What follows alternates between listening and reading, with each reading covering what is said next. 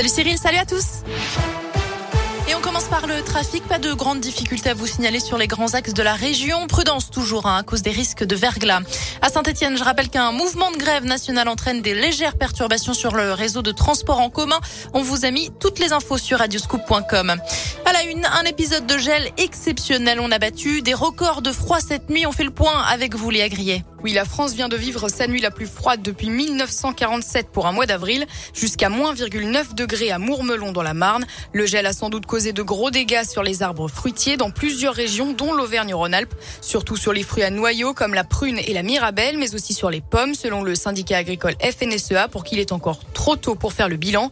La Méditerranée et la vallée du Rhône auraient été épargnées grâce au Mistral. Les vignobles de Bourgogne semblent aussi avoir subi peu de dégâts.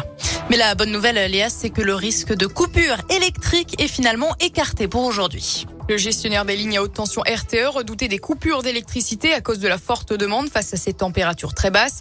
Il avait activé le signal EcoWatt Orange et avait appelé les Français à limiter leur consommation électrique entre 7h et 10h.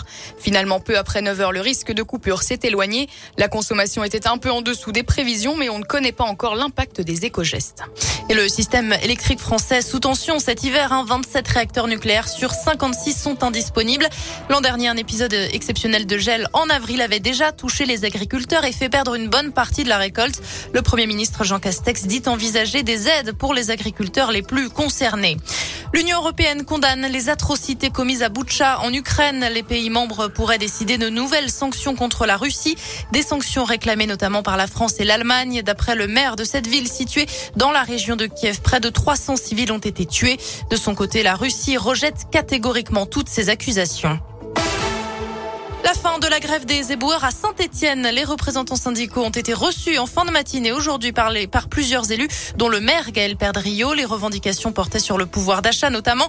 Les discussions se poursuivent, précise l'élu stéphanois. Les éboueurs doivent reprendre le travail demain. Le verdict attendu dans le procès de Mamadou Diallo devant les assises de l'Ain. L'homme de 32 ans est jugé depuis lundi dernier pour la mort tragique de Catherine Burgot, une postière de 41 ans tuée de 28 coups de couteau en 2008 dans son agence postale de Montréal-Lacluse. Gérald Thomasin, jeune acteur à l'époque, avait été un temps le principal suspect avant de disparaître mystérieusement à l'été 2019. Il avait finalement été mis hors de cause par la justice. On reste dans l'un pour terminer ce journal après une ouverture reportée vendredi à cause de la neige. Le parc des oiseaux de Villars-les-Dombes lance officiellement sa saison 2022 aujourd'hui. Et puis la météo, enfin du soleil cet après-midi, des températures qui restent fraîches entre 6 et 11 degrés, pas plus dans la région cet après-midi. Demain, le ciel sera un peu plus couvert dans le Puy-Dôme, l'Allier et le nord de la Loire. On aura maximum 3 degrés dans la matinée. Merci.